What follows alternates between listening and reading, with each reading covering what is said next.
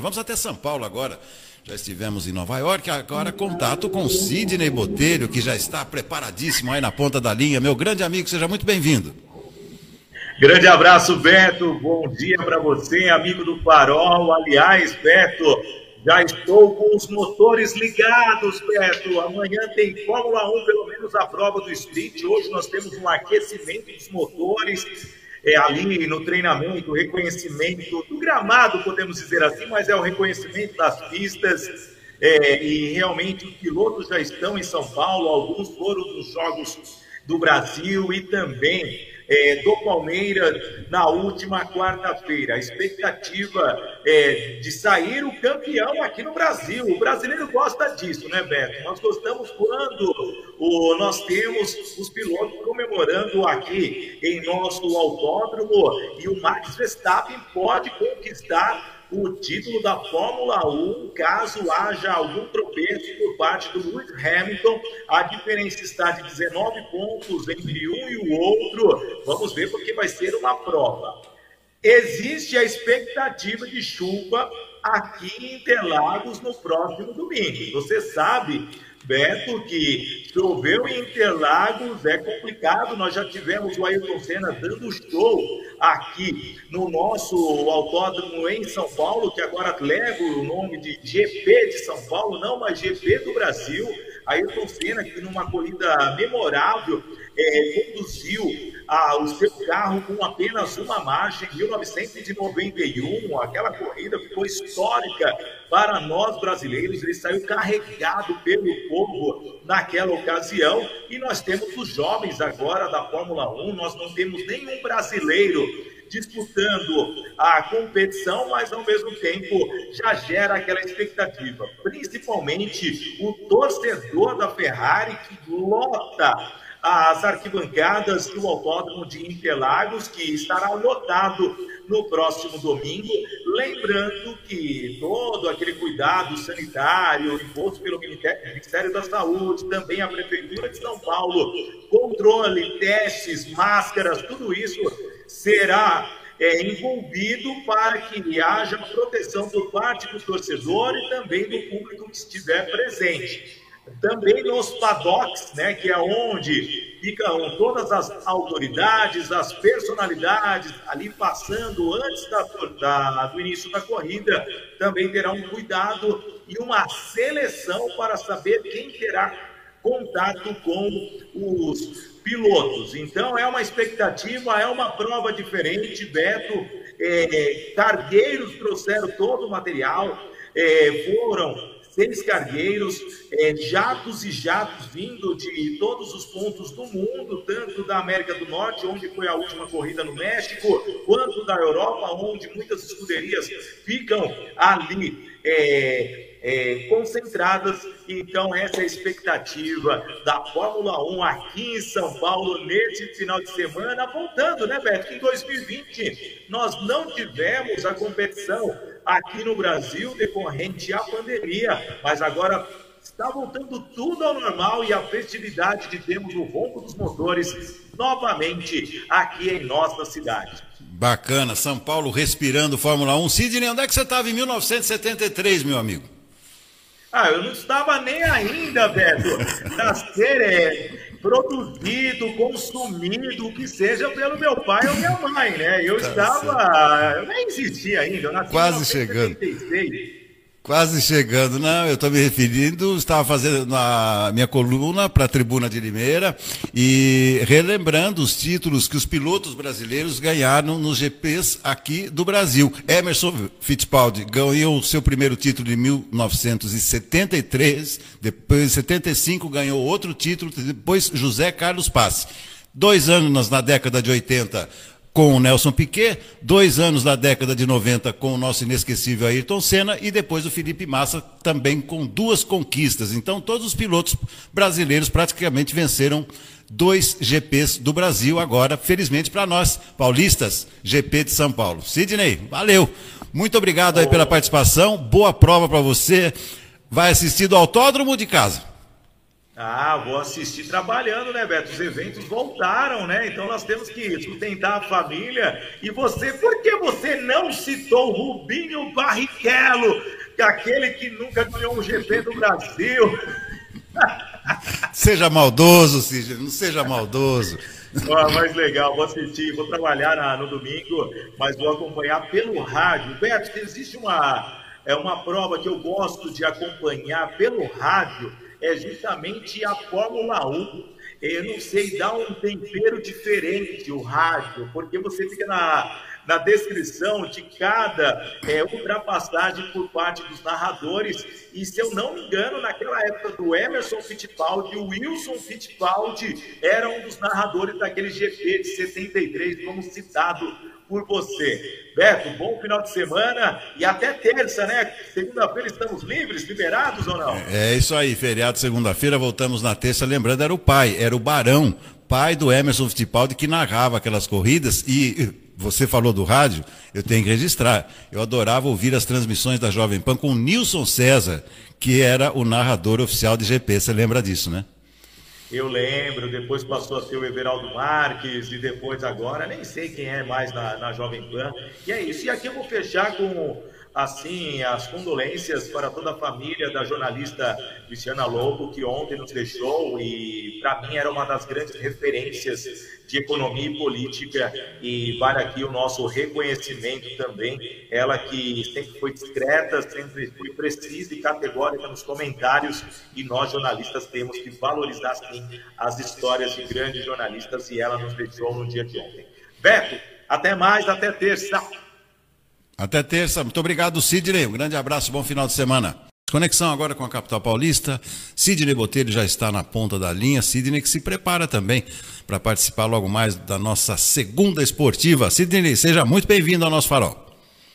Grande abraço, Beto. Grande abraço a todos do Farol. E hoje eu falo de Fórmula 1. Estamos vivendo aqui o ronco dos motores, Beto, no Grande Prêmio de São Paulo. Não é mais Grande Prêmio do Brasil desde o ano passado, quando a cidade de São Paulo ganhou, sim, a questão da permanência dessa competição aqui na nossa cidade, que estava disputando com o Rio de Janeiro, até entrou o governo federal para é, até mesmo ajudar a reforma do Autódromo Carioca, mas São Paulo ganhou e vai ter por muitos anos o GP de São Paulo. Era para ter ocorrido na semana passada, mas decorrente até mesmo ao público que precisava da liberação do governo do estado de São Paulo, adiaram por uma semana e esta semana teremos esse GP. E os carros começaram a chegar aqui na cidade de São Paulo para esse grande prêmio que vai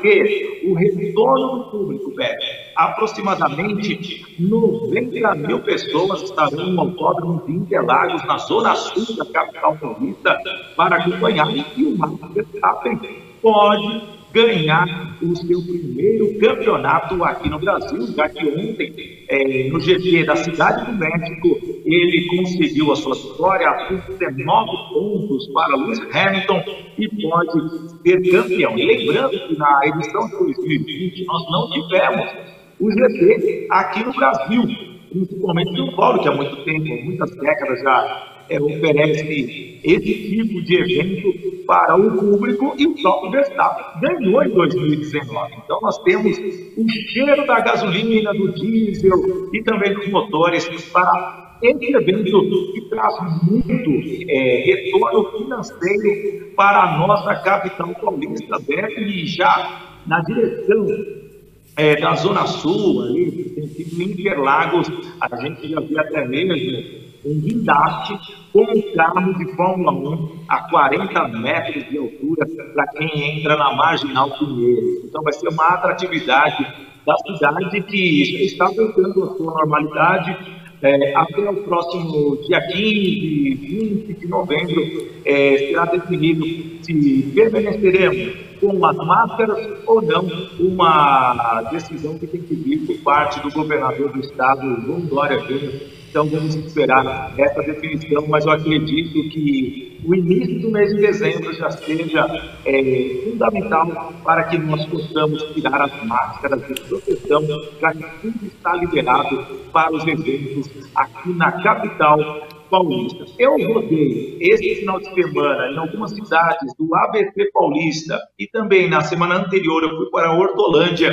O interior ainda está mais restrito em relação à utilização das máscaras em eventos e há uma preocupação principalmente para registros fotográficos, mas ao mesmo tempo, Beto, no ABC Paulista, é, São Bernardo está mais flexível do que Santo André. Santo André ainda está limitando as pessoas com eventos até a uma da manhã e não assim a noite toda, como está na cidade de São Paulo. Mas as grandes festas, principalmente formaturas, já voltaram e nós já temos essa conexão dos torcedores dos estádios, vendo os estádios dos grandes clubes, tanto do São Paulo quanto de outros estados, é, adentrando aos estádios e ao mesmo tempo fazendo a festa que a gente tanto esperou ao longo desses dois anos de saudade. E agora é comemorar, viu, Beto? Sem dúvida nenhuma. Aliás, participação sua prevista hoje, logo mais na segunda esportiva, mas você não vai falar de Acarajé, não, né, Sidney? Não, vou falar de Acarajé, não, velho. Não sei isso, porque olha, vou falar para você, eu adoro a Bahia, já fui no carnaval da Bahia, aliás, teve o transatlântico do meu ídolo baiano, Bel Marques, torcedor do tricolor de aço, é, terminou ontem esse transatlântico, teve vários baianos lá do Valete, Saulo, também teve o Tian, eu não podia, obviamente, que agora estou casado, a esposa não permite, mas eu fiquei acompanhando o show baiano com o trio elétrico comandado pelo Rossi ontem diante do São Paulo, né? Legal, já que era fazer esse trocadilho, já completei tudo, né? Tá certo, tá certo. Deixa eu te fazer uma última pergunta, rapidamente, já que está falando aí do autódromo, tem é, acesso por transporte público aí no autódromo, Sidney? Beto, sim. Aliás, o transporte público ou motoré. Fica muito mais fácil você ir com os ônibus que sairão das estações do metrô e também do terminal Santo Amaro. Então, se você pega o trem, chegou em São Paulo, você pega a linha, eh, acho que é liga até Juru, até Grajaú, você praticamente quer atrás do autódromo. Então, fica muito fácil de uma década para cá para chegar ali em Interlagos. E é muito distante mesmo. Então, nós estamos aqui na entrada da Bandeirantes, que o amigo de Limeira vem, desceu da rodovia, roda pelo menos 35 quilômetros, mas o trânsito é, gera em torno de uma hora de trajeto. Então, ir de trem, ir de transporte público é muito mais fácil para quem vem do interior paulista ou sai aqui da Zona Norte, do Zona Oeste, no qual eu moro. Quem vem da Zona Leste é, prejudica mais. Quem vem do Itaquerão, por exemplo, praticamente roda a cidade toda, de ponta a ponta, para chegar até o autódromo de Interlagos, que fica bem no extremo sul da, da nossa cidade de São Paulo. Mas é muito fácil, viu, Beto? Hoje, é, ainda bem que o transporte está muito mais moderno, prático e hoje tem a possibilidade para todas as pessoas. Eu passei justamente ontem, é, no final da tarde, na região está com um acabamento mais moderno também, ainda faltam os últimos ajustes nas pistas é, do próprio autódromo, mas ah, o investimento também foi de 10 milhões de reais por parte do prefeito Ricardo Nunes. Então nós teremos um grande evento, porque ah, o mundo todo estará de olho aqui na nossa capital paulista. Então vale muito a pena você que ainda não comprou seu ingresso, tem alguns ingressos à venda, não tudo que eu vista que é muito perigoso, mas vale, é um evento à parte, né? Ainda ver o título que pode sair aqui no nosso país, fica muito mais agradável. O brasileiro gosta disso, né, velho? Gosta de velocidade, espera que nós não temos nenhum piloto na atualidade ali para nós torcermos, mas vale a pena torcer para grandes pilotos que temos aí nessa temporada 2020. Valeu. Sidney, muito obrigado. Até logo mais à noite, meu amigo. Um abraço. Um abraço, até mais. Tchau, tchau. Tchau, tchau. Beto Lugato, amigos do Farol, hoje eu vou falar para vocês sobre comunicação. Esta conexão que nós fazemos de Limeira a São Paulo é algo que nós dependemos da comunicação e a forma de se expressar ela é muito fundamental entre as pessoas. E diariamente eu converso com inúmeras pessoas de diversas áreas. E na minha participação aqui, eu vou passar para você três pontos fundamentais para que você consiga fazer uma boa comunicação com as pessoas que convivem com você. Durante todas as minhas participações aqui no Farol, onde eu trago que as pessoas precisam se permitir, e para se permitir, você precisa conhecer a pessoa que você irá interagir. Mas Sidney, eu conheço a pessoa que eu converso diariamente. Será que você realmente conhece essa pessoa na integralidade da palavra? Porque muitas vezes o que acontece? As pessoas não conseguem parar um tempo para analisar o perfil. Segundo ponto, analisar o que aquela pessoa está oferecendo de melhor ou talvez o de pior. Porque muitas vezes a gente precisa se comunicar, orientar as pessoas que elas não estão fazendo algo que deveria para nos agradar. E é justamente esta essência que eu falo que você tem que se permitir se encontrar e buscar a melhor alternativa para que você possa manter um nível de comunicação com essa pessoa. Você perceberá, se você agir dessa forma, que você vai ganhar muitos mais adeptos e pessoas para te seguirem e quererem estar ao seu lado. Mas tudo isso depende de você tomar uma decisão para se permitir a ouvir a outra pessoa. Então, quando você se permite a conhecer a pessoa e você se permite a ouvir aquela pessoa na sua essência, você perceberá que ao longo do tempo você ganha duas habilidades. Além de uma experiência de analisar rapidamente o que a outra pessoa está dizendo para você, você ganha a possibilidade de adquirir conhecimento para que numa nova situação você possa sim dar a melhor resposta. Então, Veja só, se permitirem conhecer a pessoa entrando no universo dela por completo e ao mesmo tempo deixá-la falar, ouvir, extrair, mesmo que talvez a pessoa não domine tanto conhecimento quanto você. Aí que vem o diferencial. Muitas vezes nós queremos nos sobrepor a outra pessoa. Está aí a falha de qualquer ser humano. Por isso a comunicação, ela é muito forte para alcançar esses grandes objetivos que nós temos para melhorar a nossa rede de contatos. E rede de contatos não é só ter quantidade de seguidores em uma rede social ou a maior quantidade de pessoas dentro do seu WhatsApp ou do seu Telegram, mas sim você fazer se participar desta interação com essas pessoas. Ou seja, primeiro você entendeu, depois você ouviu e aí a participação direta para que você consiga estar no dia a dia.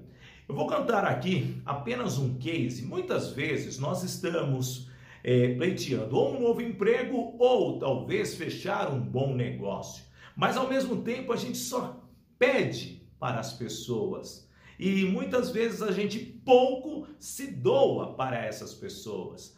E aí é muito incômodo você pegar o telefone ou mandar uma mensagem através de algum aparelho tecnológico ou pelo computador através do e-mail solicitando algo, um apoio desta pessoa onde essa pessoa vai te ver como oportunista. E está aí o erro de muitas pessoas. Se você se enquadra nesse ponto, obviamente você passa por uma situação muito complicada da, do mundo normal. Porque as pessoas hoje só querem e ao e pouco se doam, mas também você não pode somente se doar e esperar com que essa pessoa venha retribuir com você no futuro. Por isso que é fundamental você entender, escutar e participar para se comunicar, porque se você ficar antenado em determinados momentos, até mesmo conectado com essa pessoa em uma rede social, talvez essa pessoa possa demonstrar para você em uma fração de segundo que ela tem uma grande oportunidade de mudar a direção da sua vida ou do seu negócio. Bem, hoje eu falei de comunicação, porque nos conectamos de Limeira a São Paulo e assim, Beto, eu agradeço muito a oportunidade, porque o nosso farol está ligado para você. Até mais e até amanhã.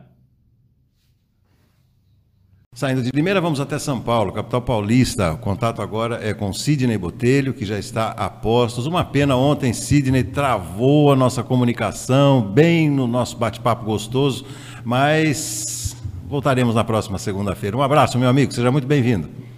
Um grande abraço, Beto. Ontem, realmente, a comunicação aqui em São Paulo estava muito precária, decorrente à chuva que caiu no final da tarde, né? Então mesmo sendo fibra ótica, e é interessante como cai a conexão em muitos pontos de São Paulo, prejudicando sim a conectividade. Esperamos que o 5G é, chegue de uma forma bem eficaz para nós. Eu estou acompanhando, já que nós estamos nessa parte de tecnologia, a matéria do Fantástico sobre o metaverso. Beto, logo, logo eu estarei aí via emoji ou avatar, como gostam de dizer os tecnológicos, do pessoal do videogame, aí do seu lado, mesmo estando aqui na cidade de São Paulo. Essa conectividade já evoluiu bastante, mas ontem fui prejudicado.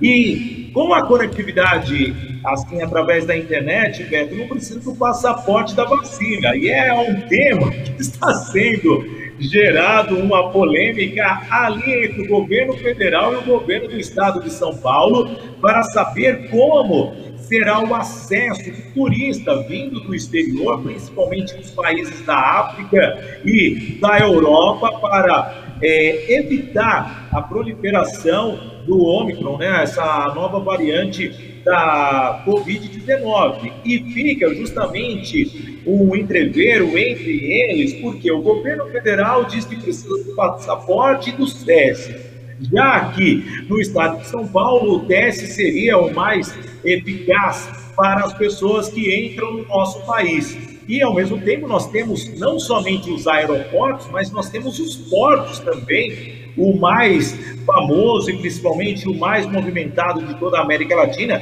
e é o Porto de Santos, que traz sim turistas, e muitas vezes eles ficam concentrados ali nas ah, nos navios e também até é, chegarem ao porto. E nós estamos num período de cruzeiros, velho. Cruzeiros internacionais chegando ao nosso estado, chegando ao nosso país. E como fazer esse controle? Porque justamente as pessoas ficam concentradas dentro do barco por vários dias, festejando, curtindo, e quando chegam aqui, provavelmente devem passar por todo um período de testagem. Mas e aquela quarentena esperada? Como controlar tantas pessoas e aonde acomodá-las? Estamos já quase chegando perto das festas de final do ano, Natal e Ano Novo, e gera uma preocupação para os municípios do litoral. Santos, Praia Grande, Mongaguá, Guarujá, São Vicente, assim, todas as cidades lindeiras é, do sul é, litorâneo do nosso estado. E os prefeitos já cancelaram, pelo menos, as festas de finais de ano, tá bom? Focadas ao quê? Justamente ao lado popular. Mas não estão evitando o contato das pessoas no mar. Ou seja, muitas pessoas vão fazer as festas mais particulares, então com isso teremos a aglomeração. E se juntar com as pessoas que virão dos cruzeiros desse final de ano, aí pode gerar uma grande, um grande prejuízo, pode gerar um grande prejuízo em relação a esta conexão entre as pessoas. Então, Beto, fica muito nesse jogo de tomar uma decisão logo, como será o acesso de inúmeras portas das pessoas que estão vindo de outros países e até mesmo de outros estados para o nosso estado de São Paulo. Sidney, só para reforçar essa sua preocupação, eh, uma pessoa muito próxima a mim, que participou de um mini cruzeiro recentemente, ela falou que eh, o uso de máscaras dentro das embarcações não está sendo obrigatório e, ao contrário do que se imagina, é, a obrigatoriedade das máscaras se dá somente nos refeitórios. Claro que a pessoa vai comer e tal, mas ela tem que entrar no refeitório de máscara. Mas a circulação no navio, nos cassinos, nas áreas comuns, todos sem máscara. Beto, isso daí já está visível. Eu não sei. É, eu queria que outros é, representantes governamentais acompanhassem o nosso programa. Eu estou vivenciando isso é, todos os dias, Beto, nos eventos.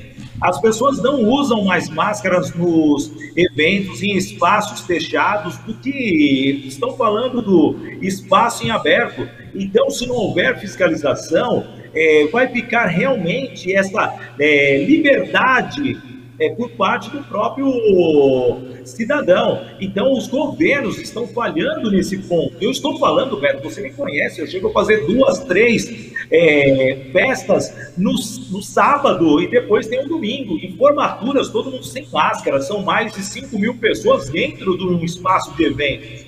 Casamentos, 120, 130 pessoas vindo de vários pontos raves à torta direita aqui no estado de São Paulo, onde, como diz Claudinha Leite, beijo na boca. Então essas coisas estão acontecendo.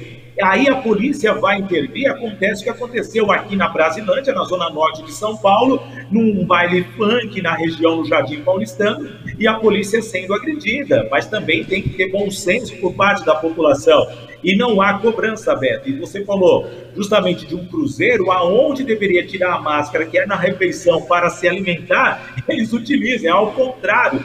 Parece que a informação é reversa. E aí vem um outro ponto: não adianta falar para as pessoas, não está faltando informação. Todo mundo tem um aparelho de celular, todo mundo ouve rádio, todo mundo ouve televisão, todo mundo se comunica com as pessoas.